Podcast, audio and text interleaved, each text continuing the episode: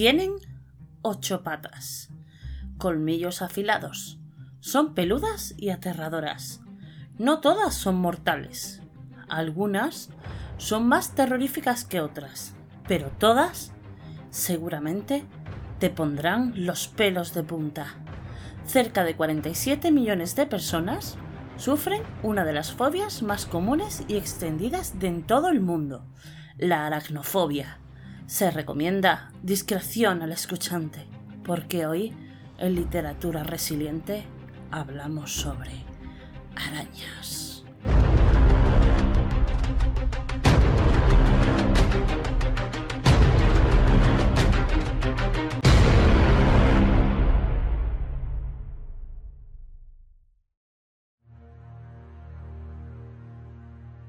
Desde los albores de la humanidad, la presencia de la araña ha estado presente en la cultura popular, desde la mitología griega hasta el folclore africano.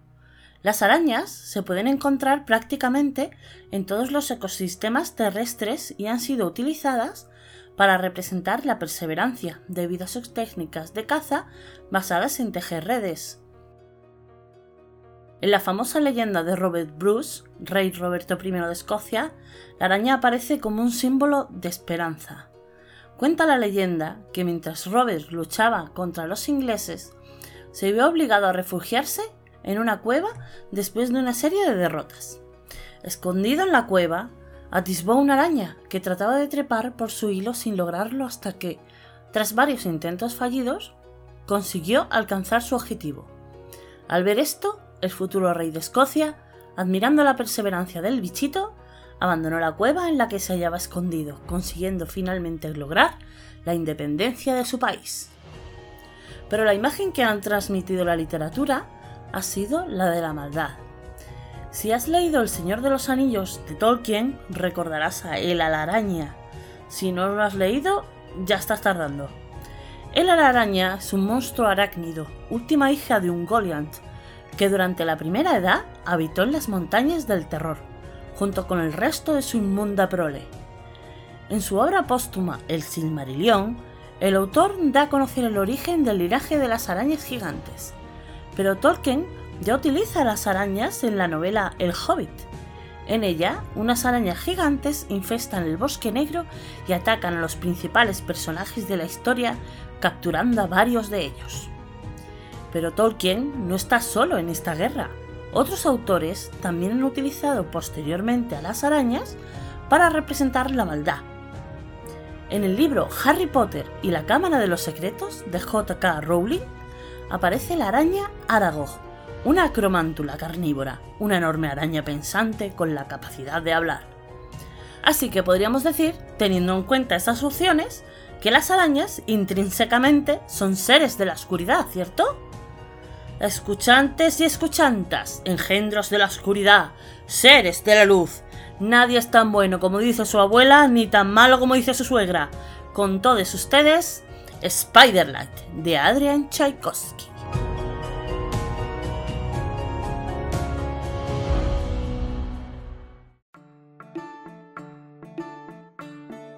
Adrian Tchaikovsky nació en Woodhall Spa, en el condado de Lincolnshire, Reino Unido. Estudió zoología y psicología en la Universidad de Reading, aunque posteriormente acabó graduándose en Derecho. De hecho, hasta 2019 trabajó como asesor legal en el Departamento de Disputas Comerciales de Leeds, año también en que recibió un doctorado honoris causa de las artes de la Universidad de Lincoln, la universidad negra más antigua ubicada en el condado de Chester, Pensilvania. Lejos de lo que se pudiera pensar, para Tchaikovsky no fue fácil que le publicaran. Tardaría 15 años en conseguirlo. La afortunada Empire in Black and Gold se publicó en el año 2008 como dato curioso, decidió publicar bajo el nombre de Tchaikovsky, ya que la ortografía de su nombre, de origen polaco, podía causar problemas de pronunciación a sus lectores, y aunque más tarde manifestó su deseo de que las ediciones polacas de sus novelas se imprimieran con su nombre real, estas también acabaron utilizando el seudónimo Tchaikovsky. Es más que probable que el nombre de Adrian Tchaikovsky hubiera sonado en mis oídos con anterioridad, incluso que hubiese leído o visto alguna reseña sobre él, pero no recordaba ni lo uno ni lo otro, cuando Spiderlight cayó en mis manos. Eso sí, Tras una rápida consulta en la red, pude saber que es un autor británico conocido sobre todo por su decalogía fantástica Shadows of the Apt, Sombras de los Aptos, cuya publicación se inició en 2008 y culminó en 2014 con su décima y última novela. Todas ellas reeditadas en 2020 en inglés por Tor Books, pero lamentablemente inéditas en castellano, al igual que seis de sus novelas independientes, su trilogía Echoes of the Fall y la segunda parte de su serie Herederos del Tiempo, Children of Ruin. De lo que sí podemos disfrutar en español es de su primera parte, Herederos del Tiempo, publicada en 2018 por Alamut, probablemente la novela más popular del prolífico escritor británico, galardonada con el premio Arthur C. Clarke en 2016 en cuya trama involucra una vez más a las arañas, como en Spiderlight, aunque está llegó después, y que puede ser muy buena baza para leer en el futuro Mayo sci de Literarian. La edición de Spiderlight corresponde al sello Alete, perteneciente a la esfera de los libros, muy sencilla, sin muchas pretensiones. Tapa blanda, sin sobrecubiertas. El libro cuenta con la traducción de Alexander Paez, un miembro activo de la comunidad de ciencia ficción, terror y fantasía nacional e internacional, especializado en la traducción de género fantástico, que ha trabajado con varias de las editoriales españolas más importantes del género como traductor, intérprete, corrector, lector y asesor literario, y ha traducido a autoras como Cameron Harley o Becky Chambers, así como a Lavi Tidar, además de haber sido intérprete nada más y nada menos de autoras multipremiadas como N.K. Jemisin o Anleki. La edición cuenta con una nueva portada, realizada en exclusiva para la edición española, por la ilustradora y escritora de comedia romántica y fantasía Libertad Delcado, Liber Libélula en YouTube. Ilustradora también de las portadas de La Sociedad de la Libélula, de Ana González Duque, la saga Crónicas del Fin de Gabriela Campbell y José Antonio Cotrina, e Hijas de Lilith, El legado de la sangre, del escritor Rafael de la Rosa, conocido por El Dragón Mecánico, blog literario de fantasía oscura. Siguiendo con Libertad, también es la autora de la ilustración del juego de cartas de youtuber Dan. Y en 2017 publicó la novela La visita del Selkie, su segunda novela, cuya portada también nace de sus pinceles. El precio del libro asciende a 20,90 euros en su edición en papel y a 8,54 euros en formato digital, El pasado mes de enero, en el club de lectura El Concilio de Imladris, creado por Amarí de Imladris, leímos Spiderlight. Teníamos muchas ganas de rolear, ya que el flamante ganador de la encuesta, alzándose con la victoria y el 67% de los votos, frente al 33% de la quinta estación de NK Jemisin, fue el libro que os voy a reseñar hoy. Porque Spiderlight es un poco eso, una partida de rol, rollo dragones y mazmorras. La trama suena a topicazo.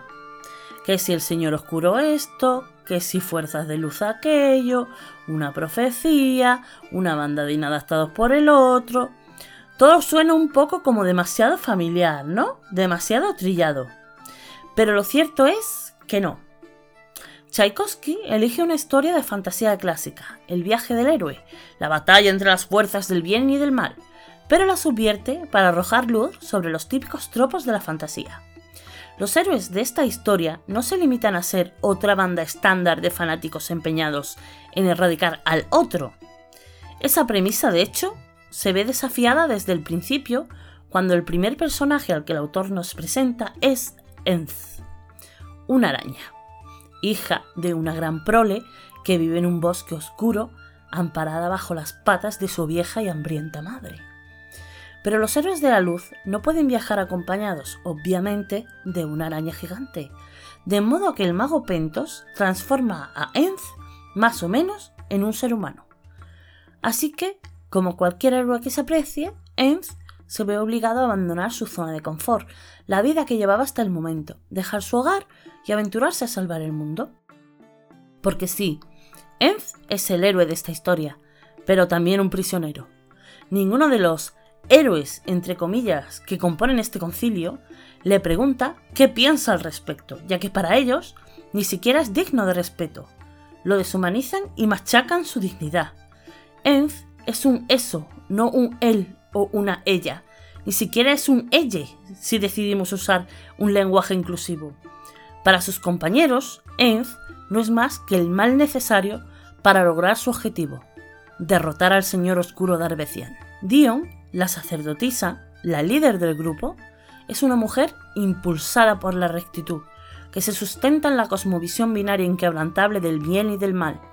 Para Dion, los ejércitos del bien son valientes y aguerridos, mientras que los ejércitos del mal son hordas de criaturas. Dion es muy sensible al sufrimiento de los demás, sin embargo, también muestra que la empatía, la mayoría de las veces, puede ser bastante selectiva. Si estuviéramos ante una novela únicamente inspirada en la filosofía de Tolkien, Dion sería la brújula moral del grupo, el bastión de la luz, la líder inquebrantable. Pero aquí lo que ejerce es una fuerza terrible, una fuerza de opresión hacia el protagonista. Cuando está nerviosa, Enz inmediatamente clama por su vida, ya que Dion, siendo el bastión de la luz, controla el discurso de lo que está bien y lo que está mal, y tiene el poder de hacer que la violencia contra él no solo esté permitida, sino también justificada. Su religión la hace querer ser buena, pero sus acciones acaban siendo todo lo contrario, convirtiendo el objetivo de esas acciones en un objeto, sacándolo de su moralidad para proteger su propio juicio. Pentos, el mago a su vez, se convierte en una especie de figura del Doctor Moreau, ya que Ben Enz no son un experimento exitoso, Rara vez expresa sentimientos humanos como compasión, arrepentimiento o miedo, pero como es humano, el grupo lo respeta. Pentos no es un monstruo, solo un mago extremadamente poderoso, pero socialmente incompetente, porque las buenas personas pertenecen a la luz y las malas personas no son realmente personas como tales, sino monstruos que deben ser destruidos. Jarates, el paladín, si tuviera que describirlo en una palabra, esa palabra sería repugnante. Jarates es un hombre que intenta usar su título y su poder, ya que es un noble caballero de la iglesia de Armes, para oprimir a las mujeres y obligarlas a acostarse con él. Peor aún, precisamente por su título cree que merece conseguir las mujeres que quiere, aunque ellas estén en desacuerdo. Es uno de los personajes más despreciables de la novela. Sus compañeros desaprueban lo que hace, sin embargo, es un ser humano y trabaja para la iglesia, así que será una mierda de persona, como dice Dion, pero es su mierda. No es de extrañar que de todo el grupo, Leaf el ladrón sea el que muestra más compasión hacia Enz, ya que él, por su condición de ladrón, es el miembro del concilio más cercano a la oscuridad y sabe de primera mano que la justicia es a menudo una gran justificación de la violencia. El último miembro del grupo es Siren, la arquera. Ella es la que, además de Dion, posee el arco de personaje más vinculado al tema principal del libro, la lucha entre el bien y el mal, ya que pasa de despreciar por completo a Enz a considerarlo mucho mejor persona que Jarates, incluso mucho mejor persona que sí misma, ya que la cosmovisión binaria de Siren se reconstruye con demostraciones de bondad y amor. Pero a pesar de todo lo dicho, es difícil no simpatizar con Dion, Pentos, Siren y Leaf, y muy difícil simpatizar con Jarates. Son personajes muy humanos, con todos los defectos que eso conlleva, ante una misión realmente difícil de superar. Muchos de ellos llegan a reconocer la hipocresía de su visión del mundo y a sentir cierta vergüenza, y luego se encuentran con el Señor Oscuro y todos los cimientos de su mundo se tambalean. Spiderlight es una novela muy entretenida. Pisa con éxito la estrecha línea entre el humor, en ocasiones tendiendo a lo satírico, y la seriedad. Hay momentos que tienen un gran impacto, en términos de peso emocional. Por poner un ejemplo, la novela aborda el tema del consentimiento sexual desde varios ángulos a lo largo de la historia, sin pasar por alto la importancia del libre consentimiento. Tiene mucha acción, ya que a medida que avanza la historia nos encontraremos con escenas sacadas directamente de la mejor novela de espada y brujería, incluido un encuentro con un subconjunto de la inglesa de Armes que incluye debate teológico, apuñalamiento y matanza, arañas gigantes, posaderos sospechosos y comandantes sarcásticos, Spiderlight es un libro bien escrito, atractivo y entretenido, una opción perfecta para cualquier fanático de la fantasía que quiera vivir una aventura desgarradora, incluso si solo tienes dos ojos para leerlo.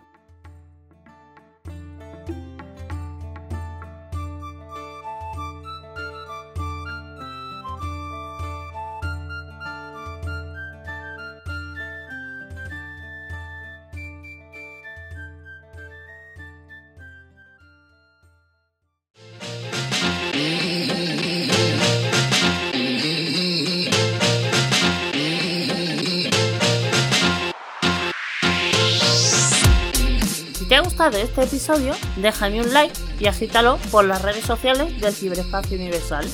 Y si quieres saber más cositas sobre el mundo literario, te sugiero que te suscribas y activa la campanilla para que no se te vaya la olla y se te pasen los nuevos episodios.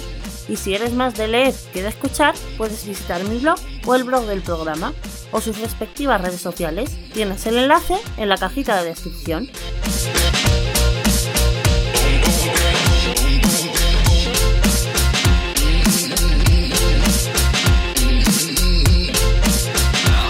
Comes the music.